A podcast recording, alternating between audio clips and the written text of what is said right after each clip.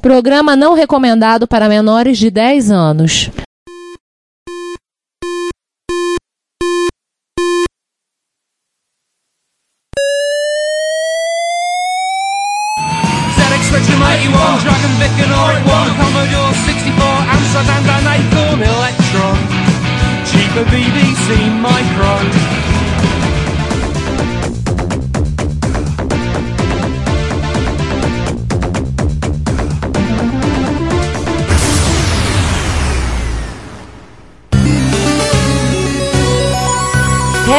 Retrocomputaria, porque velho é o seu PC.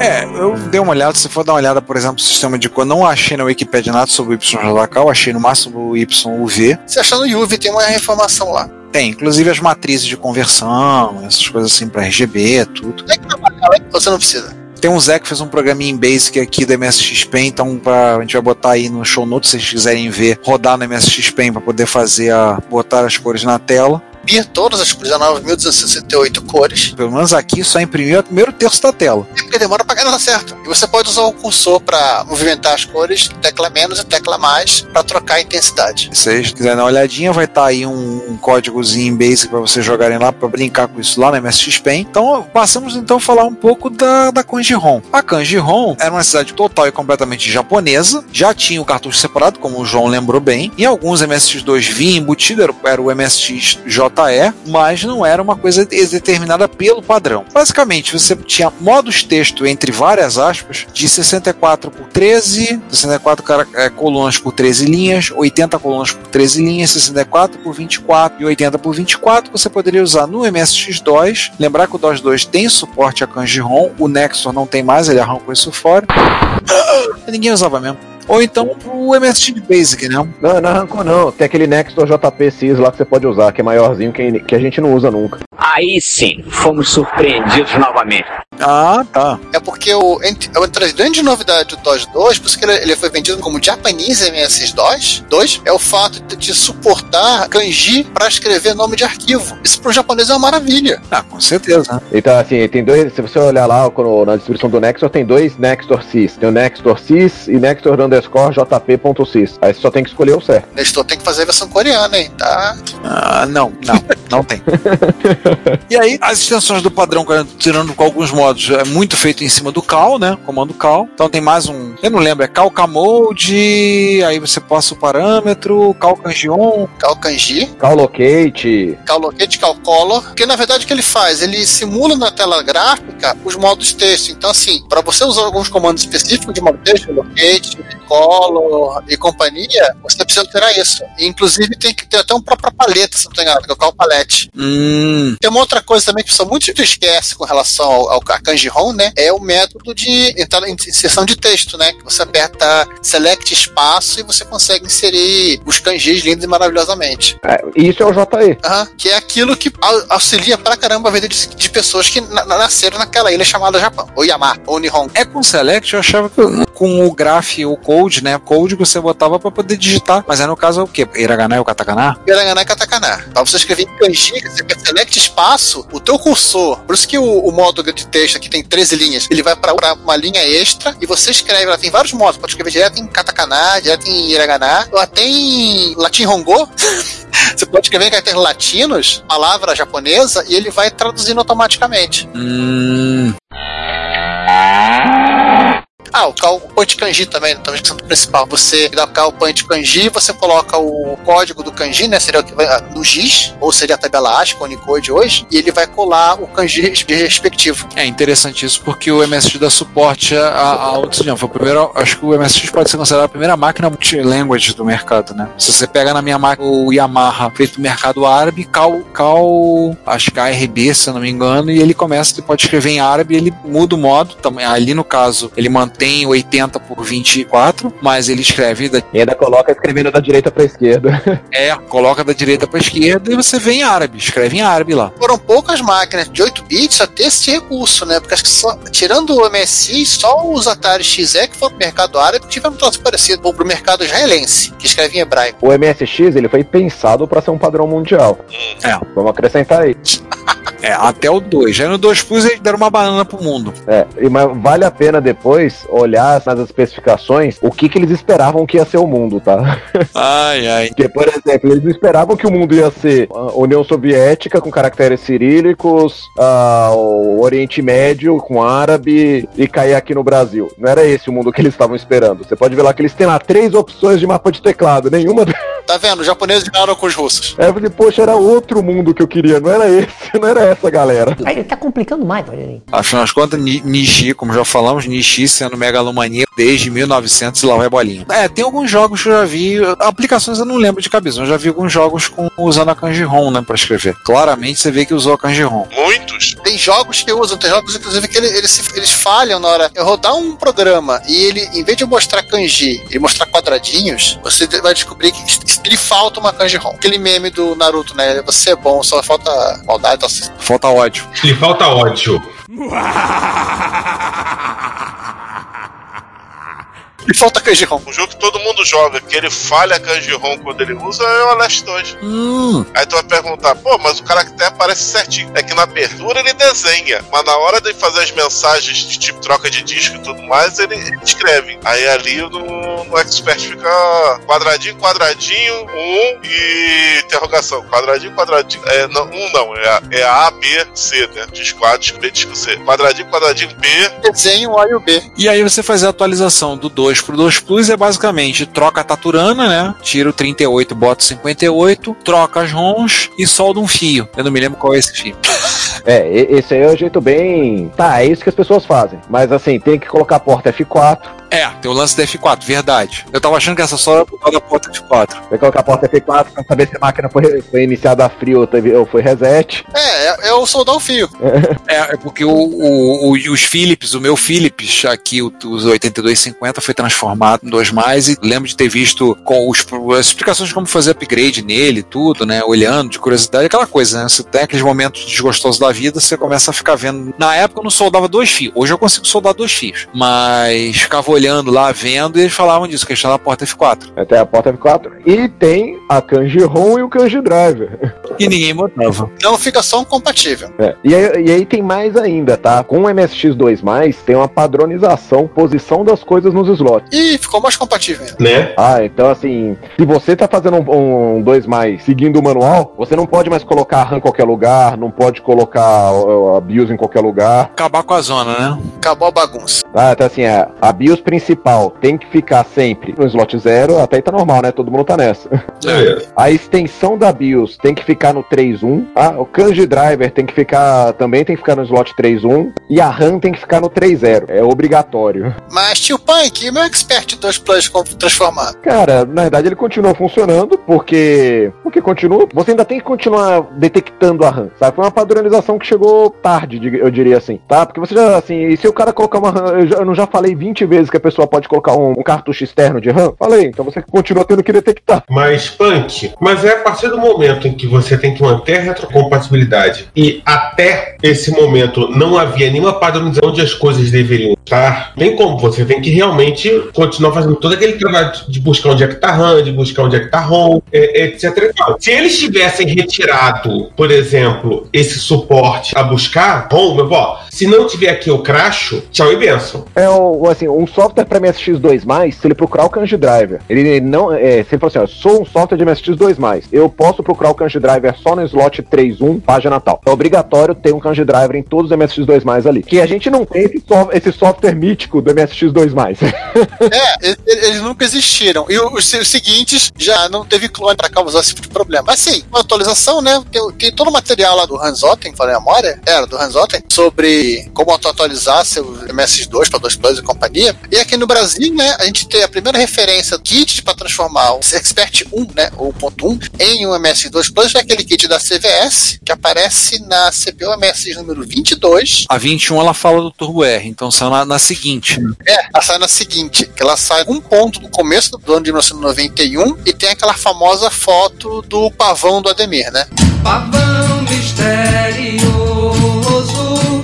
É, o pavão do Ademir, verdade. O negócio legal desses kits aí é que, que a gente comentou lá, lá atrás. Pra gente aqui, eu, eu fazia parte desse grupo. Pra mim, FM fazia parte do padrão. É, É que todos os kits vinham com FM. pois é, pra todos nós, né?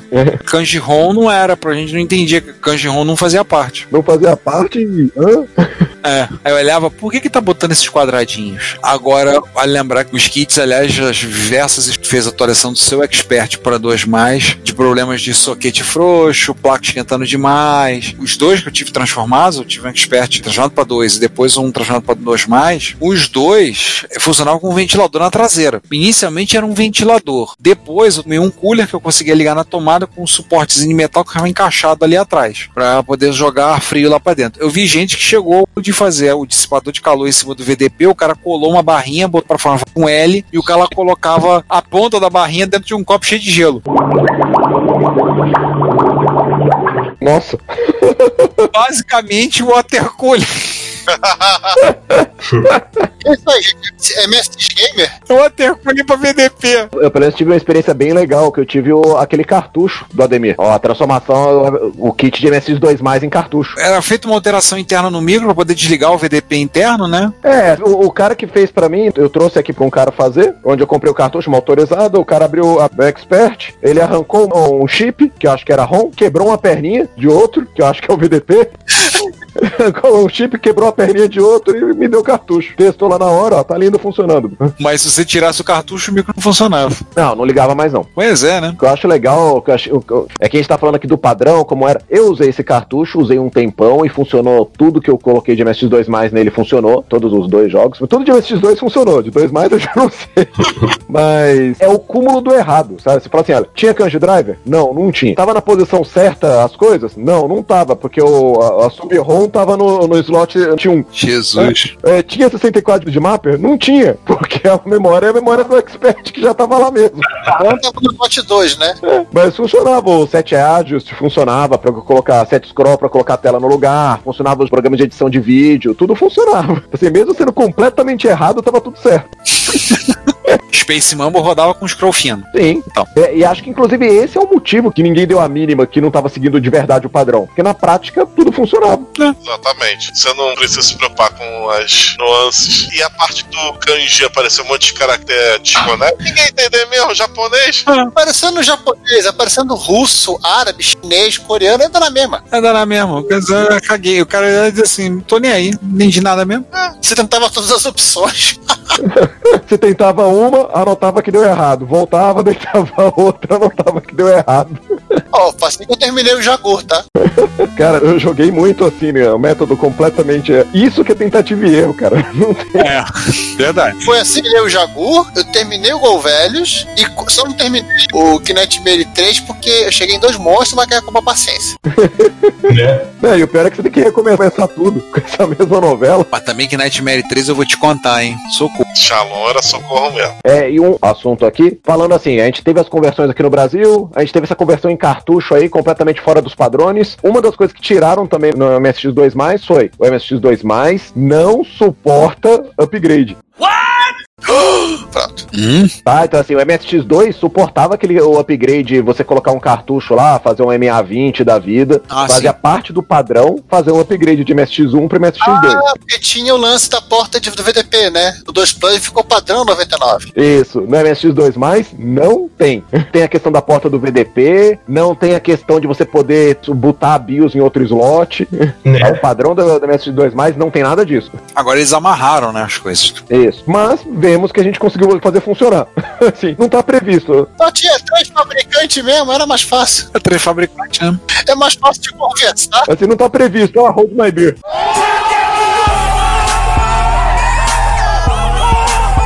Tinha três fabricantes e nenhum dos três tinha interesse que fosse feito o upgrade, né? Aham. Especialmente porque, porque já, já era um mercado que estava saturando né? o, o mercado japonês de computadores do final dos anos 80, aquele iníciozinho dos anos 90. Já era um mercado. É, já não bem- era aquela. Não, não era aquela festa do, do meio dos anos 80. Não era Não, aquilo. não é. O upgrade que eu quero é troca esse MSX2 por esse 2 mais. E ponto. É, Todo upgrade que você merece. Vale lembrar que assim como tiveram alguns MSX1 que vinham com VDP de MSX2, houveram alguns MSX2 que vinham com VDP do 2+, com o 58. Podemos lembrar o CPG 120 da Daewoo, esse era o, o disco voador? Nave espacial. É o disco voador. Era o, pra quem não entendeu a referência, era um videogame baseado em MSX feito pela Zemina, que ele parece um disco voador. O Agis 370 dessa aqui é o Lamiar, que é o, se não me engano, o tre- 350 no formato é igual o Yamaha. O 370, se não me engano, é igual o, é o Sanyo, né? É o Sânio. É o Sanyo. E da JVC, o HC90 e o HC95. O HC90, inclusive, que tem um lindo e glorioso na minha mesa ali. Eu olhei pra ele agora e dei até um tchauzinho pra ele. Agora- vamos pros palpites, tá? CPG 120. Parece que realmente, assim, tinha, distribuíram entre os fabricantes alguma coisa dizendo como deveria ser um 2 mais, tá? Porque o CPG 120 não tem só o V9958. Ele também tem um, tem um Z80B.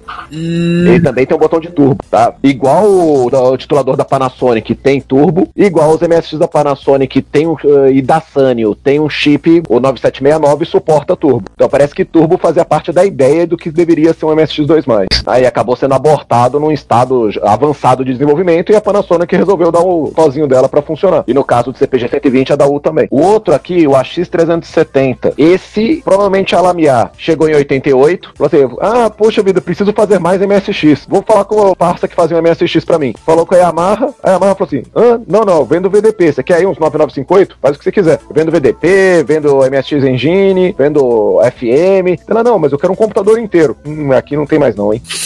Ela foi falar com a Sânio. A Sânio, poxa, eu tenho MSX. Tenho um computador inteiro pra vender pra você. Ah, legal. Você tem um computador inteiro? Tenho, mas é um MSX 2 mais. Oi? Não, tem que fazer uma mexidinha aqui no Basic, dar três pulinhos. Não, não, não, cara. Meu Basic em árabe, eu, eu- eu terminei agora do MSX 2, não quero mais mexer nisso. A Microsoft não quer mais me ajudar. Manda com o MSX 2 mesmo. O 370, ele é exatamente um PH70FD. É exatamente. É a mesma placa inteirinha. Só que vem sem o FM, sem a ROM de MSX 2, vem com a ROM árabe no lugar e vem com 128K de- de RAM em vez de 64. Oi? Não era pro mercado japonês, né? Então tinha que ter memória. É, continuando a nossa regra de sempre, né? Se saiu do mercado japonês, tem mais memória. É. Memória atrai Godzilla. HC90 e HC95, na realidade, os únicos que dizem que tem um V9958 são 95, são dois modelos do 95. É o 95V e o 95T. Por que eu falo dizem? Porque até tudo que eu pesquisei, ninguém nunca viu, tá? Eu já vi, eu, eu já, já encontrei reportagem falando que tem, já encontrei gente falando que transformou, que colocou o B9958 no, no HC95 dele, da pessoa, mas eu nunca vi alguém dizendo assim, alguém, um cara, o cara abrindo e não ter um fiozinho espalhado lá, esse é um negócio, ó, esse aqui é um HC95V de fábrica e tem um V9958. Eu nunca vi, e não existir são assuntos diferentes, tá? Vamos... Mas o HC90 é sabido que ele tem o 58 lá dentro. Isso é líquido e certo. Não. Os 90 não? Não, e assim, é, e na realidade os- o modelo V e o modelo T não tem o modelo de um drive só. Não, porque eu tenho o HC90, tem software que a gente, a gente pode verificar qual é o VDP. Ah, você pode abrir. Sim, é só o V e o T. Se os mais antigos é, é, é 38 com certeza. Não, eu não quero abrir não, cara. Quero abrir não, tô traumatizado. Desmontar MSX. No, God! No, God, please, no! No! No! No! Não, e outra coisa, esse micro, eu já vi esse micro aberto por dentro. Há muitos anos atrás, num encontro em Brasília. Não, não. São três placas, tudo a face. Um escândalo pra abrir esse micro. Não, não, não, não.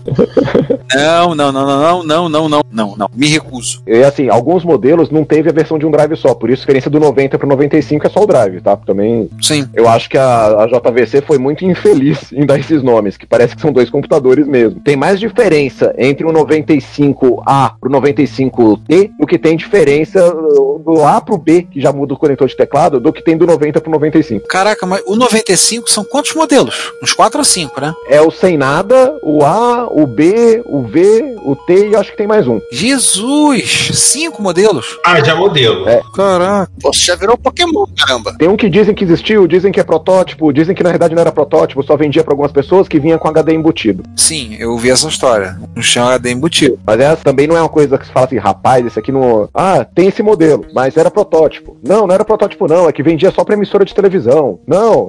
Só vendia pra japonês, loiro de olho verde. É, mas é interessante essa parte do MSX2, porque na realidade o, o que a gente tem que é 100% certo, que é o AX370, na verdade é um 2 mais capado, foi diminuído. É. Provavelmente, realmente, porque a lameada. Até a Microsoft não estava mais corrigindo o Basic. Como é que ela ia uh, corrigir o Basic do 2 mais pra funcionar em árabe? Ô, Punk, qual é a cara desse cara? Ele tem a cara de Yamaha tem cara de, de Sunny? Sunny. 370 não, ele é igualzinho, é o Sunny, é igualzinho. Ele é um Sunny. Ele é igualzinho, é, é aquele tijolo com o drive na frente, sabe? É, é- é o PHC 70, Ah, tá. tá? Só que sem o renchar, porque afinal é o micro para uso educacional, né? E árabe não é cheater, tá certo. Exatamente.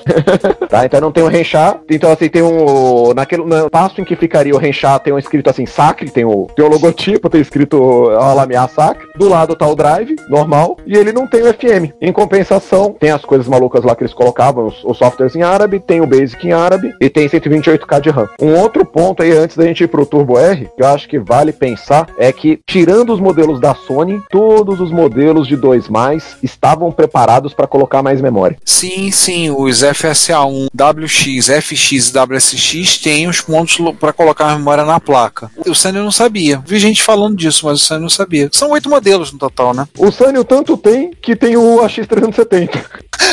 e vem com mais. Verdade. Ah, então, isso é um negócio interessante de pensar também. Já estavam lá pensados para botar mais memória. Tá, então assim, foi pensado. ó, Depois tem um artigo já bem, bem posterior, logo que lança os MSX dos 2 fala assim: ah, isso aqui são os modelos entry level que estão saindo agora. Vai melhorar, gente, vai ficar melhor. Vai, vai ter um negócio mais profissional. Quando lança o 70 FD, o FD2, o FD2 vem com o segundo nível de GIS, vem com GIS 2 e vem com dois drives. Você olha, tá vendo? Ó, tá começando a chegar. Tá vindo. Tá vindo. Aí lá pro 89, tem até um artigo na, em 89, o finalzinho já, em setembro de 89, tem um artigo deprimido na MSX Magazine, fala assim, é, não tem chegado os novos modelos de MSX 2+, a coisa tá meio estagnada, aí eles ensinam a fazer uns mods, ensina a ampliar a memória, ensina a colocar segundo drive, Ai, ai.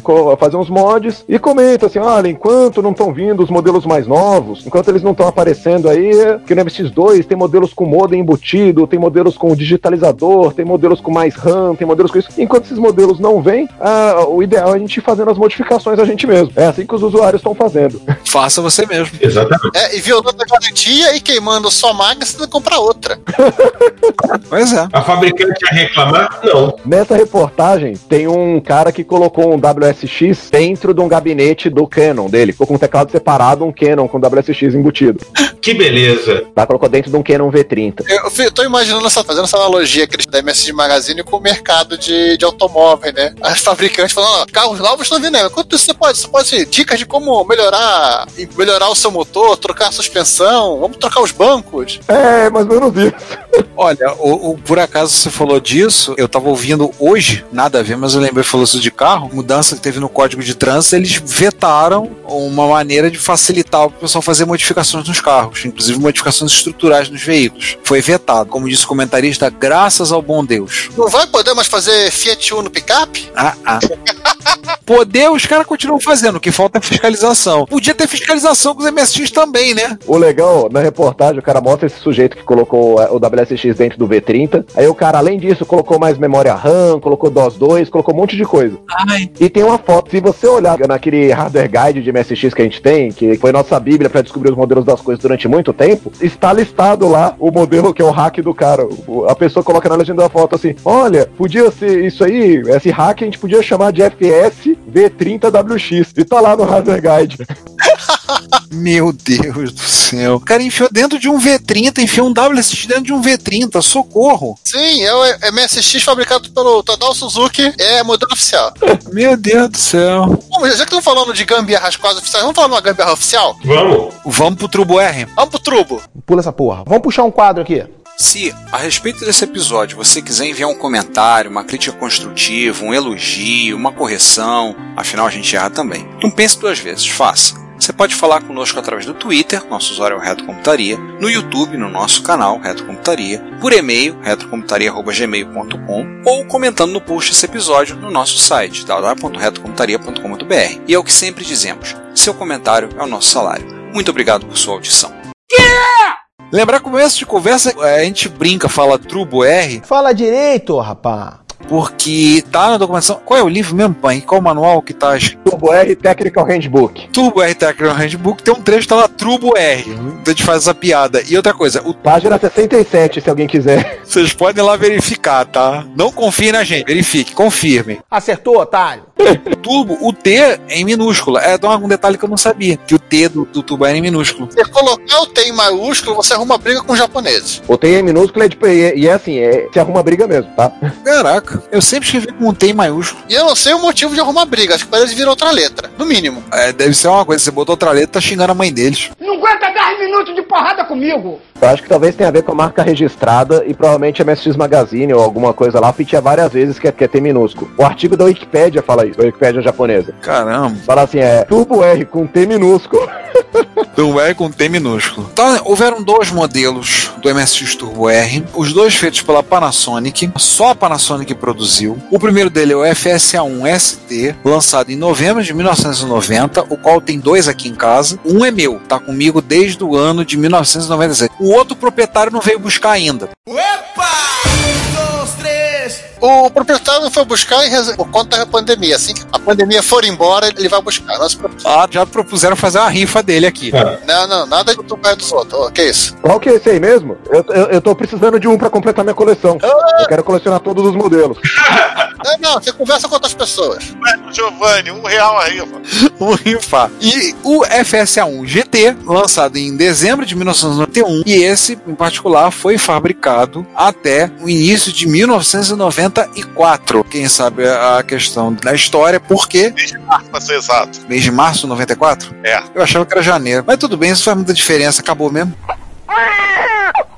Nesse caô, tinha aquele caôzinho deles, não, a gente vai parar a produção, tá vendendo bem, mas é porque a gente vai aproveitar agora para dar pra produção para fazer fabricar o 3DO. Na verdade, o 3DO começou a ser produzido pela Panasonic em outubro de 1993, e aí em março de 94 ela expandiu a produção usando a linha de produção originalmente do Turbo R, do GT, para poder produzir mais 3DO, 3DO, e mais uma vez se mostra a máxima que eu sempre digo que praga de MSX pega. E pega demais. É só ver o sucesso estrondoso que foi o 3DO. Só que não. O R morreu, mas com estilo, né? Pois é. É aquela praga, pega e pega com força. Videogame que tinha coisa mais em comum com o MSX, em proposta, né? É. É, que era pra ter um, um padrão, né? Porque até que tinha mais fabricantes. Eram quantos fabricantes, João? Eram uns cinco, né? Vou falar do que eu tô lembrando. Gold Star, Panasonic, acho que a Sanyo fez, né? Sanyo. Tem um modelo raríssimo da Motorola, uma vez me mostraram. Motorola foi só protótipo. Foi só o protótipo. Panasonic, Sanyo, Samsung, LG ou Godard,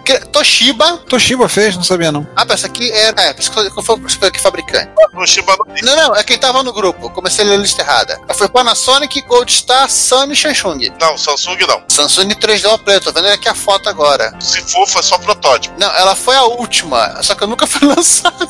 tipo assim, eles esperaram, vamos esperar, gente, calma. Agora não, agora não, vamos lançar. Ih, afundou o 3DO. Ih, acabou.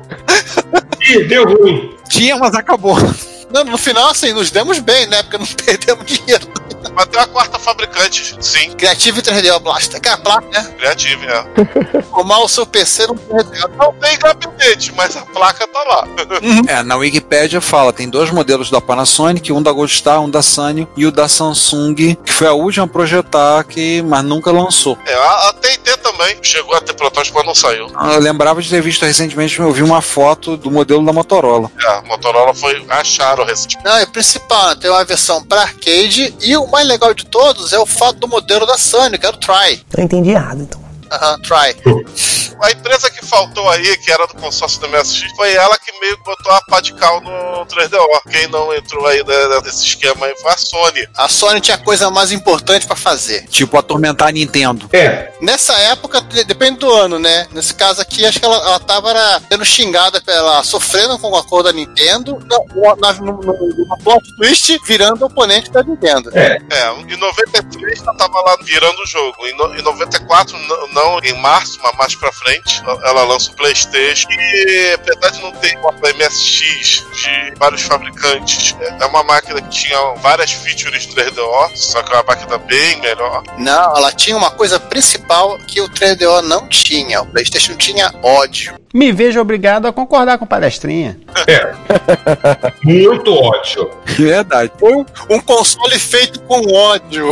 Mas o 3DO tinha ódio, sim, ódio dos usuários de MSX. Mas não tava feito com ódio. Ele tava recebendo ódio dos. É, é, é, mas isso é muito diferente. Uma coisa é você ter ser formado de ódio, outra coisa é você receber o ódio formado. São coisas muito diferentes. Sim. Mas vamos seguindo aí que tem história. Na, na verdade, sim, acho que se bobear, vamos descobrir um dia que a Sony tinha dificuldade de mandar a equipe do PlayStation voltar pra casa pra descansar, né? A galera quer ficar na empresa terminando a máquina. Ah, é ódio, meu filho. Eu sempre lembro. Já dizia o nenhum de nós na música Camila. Mas o ódio cega. O ódio cega, e não cegou a cega. Eles estavam com ódio mortal da Nintendo. Então, mas não é o nosso assunto. É. Aliás, é, como é o Turbo R, vamos falando do caô, né? O Turbo R era uma máquina dos caôs, né? O Nishi veio falar que o R do Turbo R era de RISC. De Lisk, Jesus amado. RISC? é, é, é o que deu pra arrumar, pra botar no R. Ele não sabia outras palavras. Ah, meu Deus, o, o japonês está. Como eu já falamos duas vezes no episódio, falar a terceira vez, Kazuhiro Nishi, megalomaníaco desde 1900 e lá vai bolinha. É, o R aí que ele mandou, eles escolhem muito essas coisas pela sonoridade, né? Sim, sim. Eu acho que a própria sigla MSX é pela sonoridade. É, eles escolhem muito essas coisas pelo som. Provavelmente o Nishi se inspirou no carro que ele tinha. Pode ser. Ele devia ter o NSX. O Akura? Mas o o Akura saiu bem depois do MSX. Eu quero ser bem depois. Ah, é? Não, mas ele já falou de tudo, até, até de, de míssil. Não, realmente, é baseado no, no, míssil, no míssil MX. É, basicamente, a cada entrevista, o Nish solta um caô diferente. Mas, gente, te- tinha um carro com Turbo R, que era o Bentley Turbo R.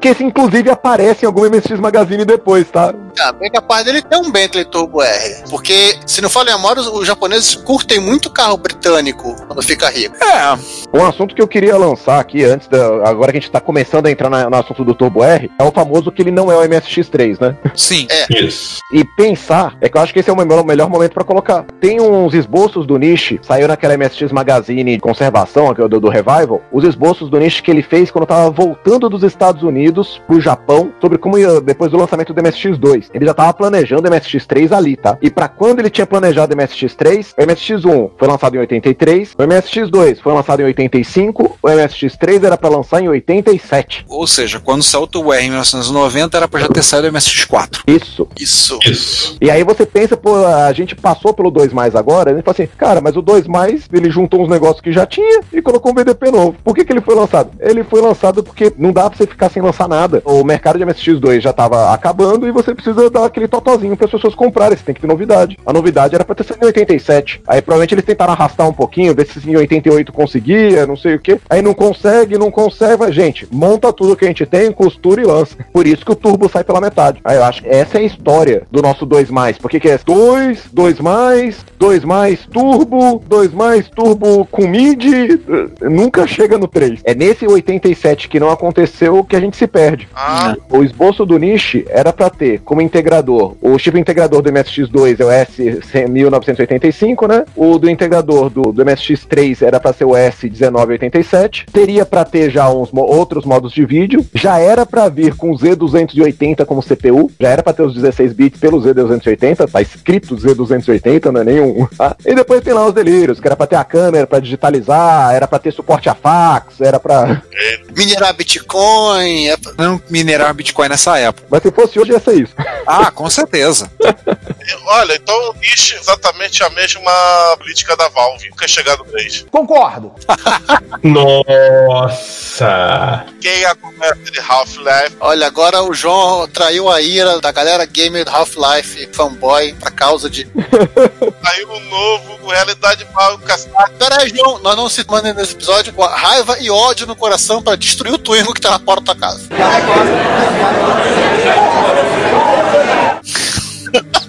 Não, tá mesmo. O MSX2+, ele chegou, o processo deles fazerem C- usar a CPU nova, não chegou junto. Não conseguiram deixar implementar o turbo ali. Então saiu só com o vídeo, saiu com o que tinha. É, chegou perto, né? Chegou com os 80B e poderia ter vindo com os 80B. Talvez a Sony não tenha topado. Veio com isso aqui. O Turbo R, quando você chega mais na frente um pouquinho, o Turbo R, você não tem mais nada pra entregar. Só tinha a CPU nova.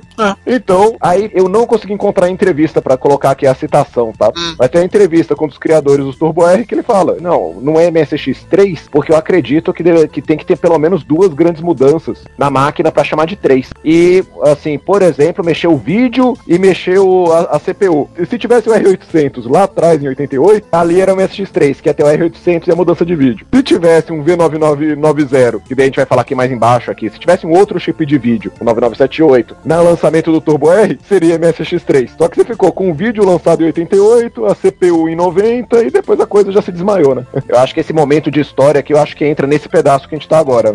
Mas eu vou falar o seguinte: O Retrocomputaria é um podcast gratuito, ou seja, você gasta nada para ouvir nossos episódios, visitar nosso site, visitar nosso canal no YouTube, comentar, opinar, mas nós temos custos, nós investimos tempo, principalmente dinheiro nosso, para oferecer você o melhor conteúdo que pudermos proporcionar. O site continua sem anúncios, não queremos poluí-lo com propagandas e até aqui estamos conseguindo manter nossa meta. Então nós temos algumas maneiras que vocês podem nos ajudar no sustento do nosso trabalho. Primeiro, você pode nos fazer uma doação pagando um café. Na lateral direita do site tem um banner que se você clicar nele verá as opções que nós temos. Você pode fazer doação via PagSeguro, Mercado Pago, PayPal, além do nosso Pix. Se você quiser nos enviar o equivalente a uma garrafa térmica cheia de café, você receberá um brinde por nossa conta, a gente paga o frete. Você pode também comprar nossos itens que estão à venda no Mercado Livre, no OLX ou no Shopee. Basta clicar na opção loja no menu superior do site você encontrará o link para adquirir camisa, cordão de crachá, cordão de pendrive e também o baralho de micros e videogames clássicos, que é resultado da nossa primeira campanha de financiamento coletivo. Você também pode adquirir o meu livro, o MSX2 Revelado, em edição impressa ou digital. Nós temos links de afiliados, que está ali na lateral direita do site. É só você escolher uma loja, fazer a sua compra e nós vamos ganhar uma pequena comissão sobre a sua compra. Se você quiser, você pode também participar das nossas campanhas de financiamento coletivo, do qual o baralho foi o primeiro e graças a vocês foi bem sucedida. Por último, aceitamos doações de hardware de micros clássicos. Entre em contato conosco, pois sempre temos interesse em micros clássicos que precisam de carinho e amor para dar alegria para muita gente. Todas as doações feitas por vocês, o lucro obtido nas vendas, os programas de afiliados, são revertidos para a manutenção da estrutura que temos. Desde já, muito obrigado pelo seu apoio, seu reconhecimento não tem preço.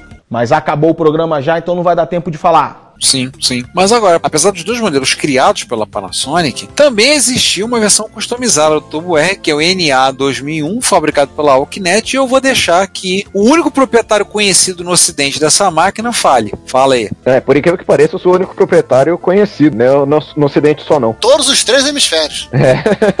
Esta máquina, eu vou, vou primeiro assim, Kinet é uma empresa que faz leilões de carros online, desde 85, acho. E como que é feito isso? Desde 85. No começo eles mandavam os LDs para as concessionárias, as pessoas tocavam os LDs ao mesmo tempo para ver os carros, podia ir votando, ia por modem pro computador central da Alkinet, seus leilões. Então você ia numa loja da Alkinet, era online, mas não era da sua casa, né? Era online dentro de uma loja da Alkinet, dentro de um representante dele. Para isso funcionar, o representante tinha um terminal. E o tempo passa, primeiros terminais, inclusive não era o MSX, tá? Era aquele MBS1 da Itachi, acho que é esse. Depois passa a utilizar o terminal MSX e depois passa a receber o vídeo direto por uma transmissão via satélite. Então não precisa mais distribuir um monte de LD. Então você ficava ali sentado, começava o horário da transmissão, recebia a transmissão via satélite e os. Rapaz, cara, consegui esquecer o. Qual é o nome do bet que a gente faz no leilão? Bid? É um bid e fazer o sniper bid? Como é que fala isso em português? Lance. É o lance. O lance, isso. então você fazia os lances, eh, ia por modem os lances, eles iam pra central. Esses terminais, uma hora era um micro da Itachi, passaram a ser MSX, e durante a evolução desses terminais, um deles é esse NIA 2001, Intelligent Terminal. Vem com o logotipo da Alkinet na frente, atrás vem escrito JB TV, tá? Japan Business Television, como o dono. Jockey Clube Brasileiro Television. Japan Business Television. E o software que vem com ele também é Japan Business Television. Só que a Japan Business Television é do mesmo grupo da Alkinet, que então você fica todo meio aquela assim, tá, quem fez isso aí? Tá meio confuso esse negócio, né? É, então assim, a gente fala que é a Alkinet, que é o nome que tá aqui na frente, e a placa é feita pela Takaoka. Então assim, poxa, quem é essa Takaoka? O MSX Captain, que é o NTT Captain Multistation, ele é feito pela NTT, pela ASCII e pela Takaoka. Hum. Essa Takaoka é a mesma que faz a placa do Alkinet. Quer dizer o quê? Que ela que é a fabricante? Não. Sei, nem sempre quem faz a placa é a fabricante. É. Pontos interessantes ali. A placa, ela tem, tem- é um Turbo R, ele tem um Superimposer para justamente juntar o vídeo que vinha do, do satélite com o que é gerado pelo software do computador. Ele tem um Superimposer, tem modem, que afinal os lanças tinham que via modem. Tem porta serial, vai que o modem tava lento, você precisava de outro, ou você, usa esse, ou você usasse a porta serial para controlar o receptor de satélite, não sei. Ou ainda tinha lugar que tinha, tinha Laserdisc, não sei. Vinha já com 512k de RAM, tá? E tem alguns assim, o a BIOS que tem nele não tem suporte ao PCM. Os comandos de PCM não estão implementados. Você tem um comando, mas se você digitar o comando, trava o computador. Caraca. E o PCM tá ligado no nada. Tá lá, ele existe, mas tá ligado no nada. Tá no, vai pro limbo interestelar.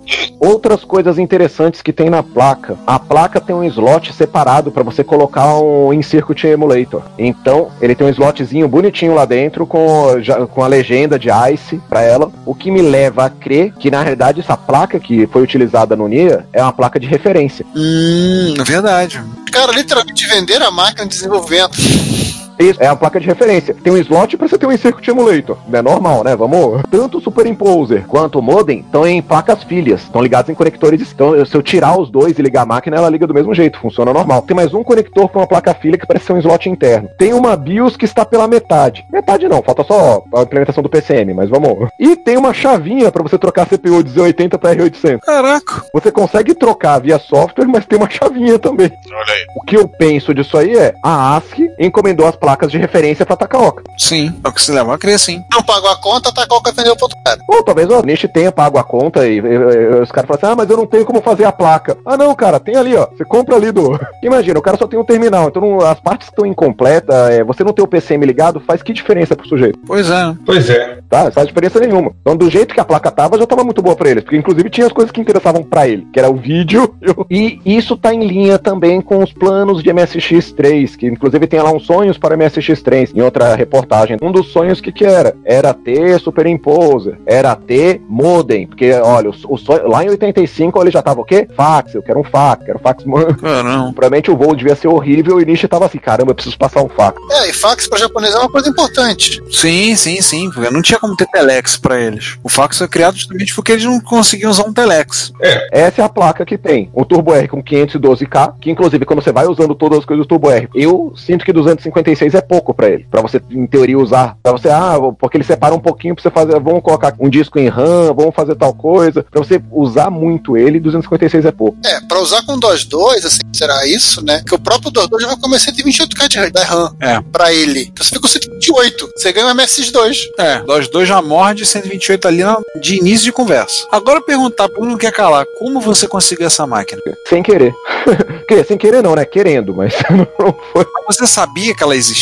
Ou Foi completamente sem. Não, eu não tinha ideia de que ela existia, tá? Na realidade, eu depois descobri um pouco melhor que ela existia, foi um processo meio ao contrário. Eu tava procurando sobre MSX com Laserdisc, que foi inclusive como eu achei o, o Pioneer MSX2 também. Tava procurando MSX com Laserdisc. Aí nisso aí eu caí em algumas reportagens da Alkinet. Aí nas reportagens, nos artigos, apareciam algumas fotos, e uma das fotos tinha um joystick igual aquele joystick da Pioneer. E tinha um Laserdisc da Pioneer. Foi a Laserdisc da Pioneer, joystick da Pioneer. Obviamente, isso aqui que tá embaixo é um MSX. Detalhe que esse específico não era, tá? Era o tal do Mitsubishi. Mas. então eu fiquei meio ali, meio de olho e olhando coisas. Um dia, procurando o terminal, procurando, apareceu esse terminal nas minhas buscas. Olhei o terminal, na parte da frente tinha duas entradas de joystick, na parte de trás tinha um slot, pra ver que tinha dois slots de cartucho, mais ou menos do tamanho de um cartucho de MSX. É bom, custa aqui 950 ienes, vou comprar. Aí quando chegou, eu tirei da caixa, a primeira coisa que eu vi foi a chavinha, Z80 R800. Nossa, eu quase chorei na hora que eu vi, falei assim, não, não é possível. Vocês estão de brincadeira, né? Tem alguma coisa acontecendo. Eu tenho um Turbo que o Ricardo não vai ter. Ai! É. É. E por 9 dólares. Melhor ainda, né? Ainda saiu barato. Foi assim que apareceu. Então não, não sabia da existência. É um chute controlado, mas chute.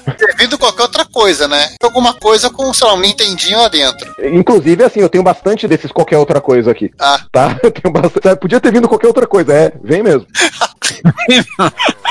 Antes que vocês se apontem, garotinhos juvenis. Todos os alunos criados a leite com pera!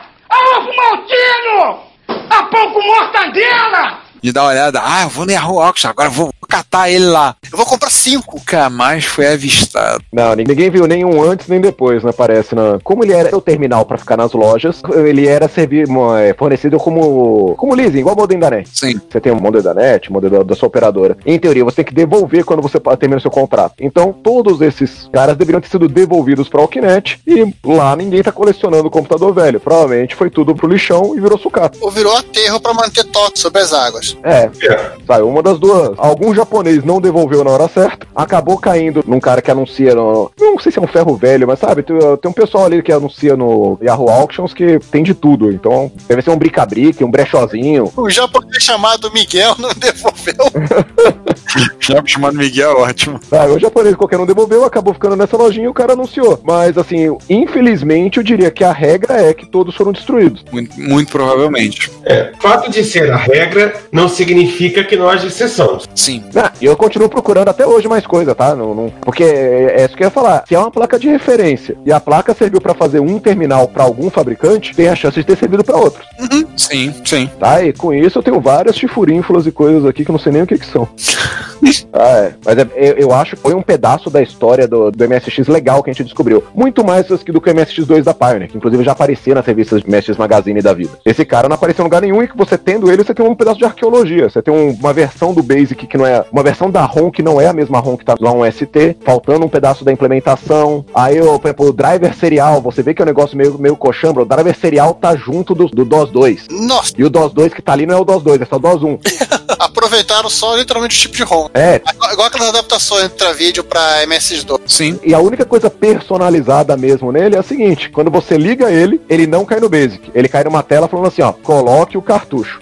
É a tela JBTV está precisando colocar o cartucho, que é o cartucho com o software da Alkinet. Mas pra você rodar a coisa com MSX, você bota um outro cartucho, por exemplo, uma Mega Flash ROM, Mega Flash SD, um, um SD Map e funciona de boa. Funciona de boa, qualquer cartucho que colocar lá funciona de boa. Aí eu tenho uma SD Mapper aqui, tive que fazer um programinha que chama TUDOS. SD Mapper não, Mega Flash ROM. Daí você seleciona o programa TUDOS e daí faz a inicialização da máquina, ele roda um, um programa em Basic que não faz nada, depois ele corrige as variáveis de ambiente pra voltar a ter o Ctrl C, essas coisas, e faz um call system pra voltar pro DOS. Aí eu consigo ter a tela do DOS. Caraca. Gambiarra, né? Olha o tamanho da gambiarra que fizeram. Gente. Se você tiver sempre com o te- teclado nele, é, que é Ctrl e as quatro setas ao mesmo tempo, ou Ctrl Alt todas as setas ao mesmo tempo, ele cai no Basic. Ou seja, você tem que ter mais cinco mãos. É. Quem descobriu isso foi o Nirik lendo o código da BIOS. Nossa! Nossa. É, definitivamente. É, aliás, se ele tem um modo de RAM, né, você consegue literalmente fazer um programa que reescreve a BIOS, é, coloca a bolinha e vida que segue, né? Aliás, estamos falando muito por aqui desse MS Truco. Vamos falar o que tem, o que tem no R? Retrocomputaria, dedicação total a você.